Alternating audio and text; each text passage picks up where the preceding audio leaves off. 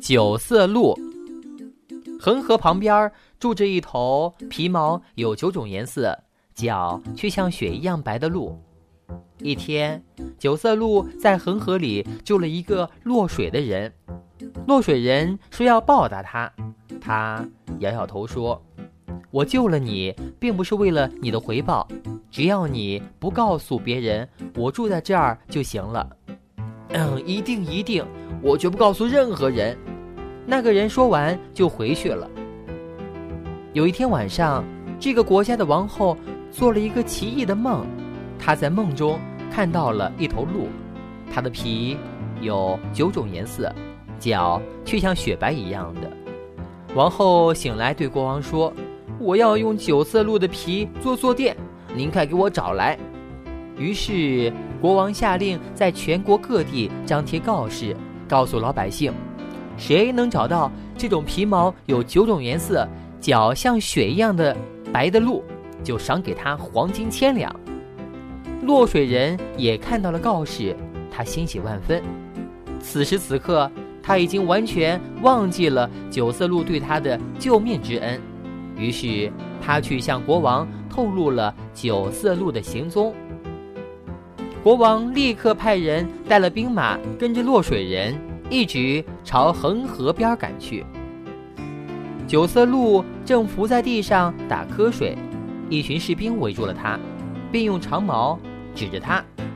九色鹿说：“你们别伤害我，我自己去见国王，我还有话对他说。”九色鹿被士兵们带到国王面前，落水人就在国王旁边站着，他赶紧低下了头，不敢看九色鹿。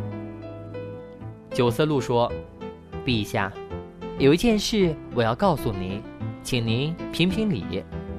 几天前，我在河边喝水的时候，发现有一个人落水了，就赶过去把他救了出来。可是他却忘恩负义，要置我于死地。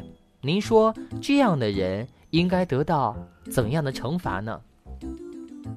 国王痛恨地说：“应该把他处死。”站在一旁的落水人听着九色鹿和国王的对话，脸色一阵红一阵白，两腿直打哆嗦，几乎站不住了。他扑通一声跪在了国王的面前：“陛下，我救的那个人现在就在您的面前。”九色鹿说：“陛下饶命呢！陛下放过我吧！”落水人哭着求情道。国王忽然明白了。说：“原来，你隐瞒了真相，还带我来抓你的救命恩人，真是不可饶恕呢。”落水人哭得更厉害了。不过，又有什么用呢？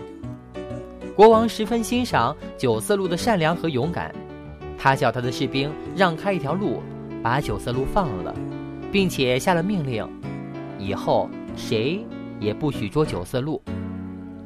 九色鹿回到了树林里，又过上了自由自在的生活。而那个贪心的落水人呢？他没有拿到黄金。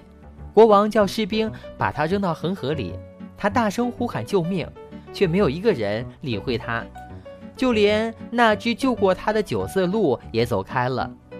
谁叫他不守承诺，出卖了九色鹿呢？小朋友们，人要学会知恩图报。忘恩负义的人总不会有好结果。你看，落水人就是因为忘恩负义和贪婪，最终受到了应有的惩罚。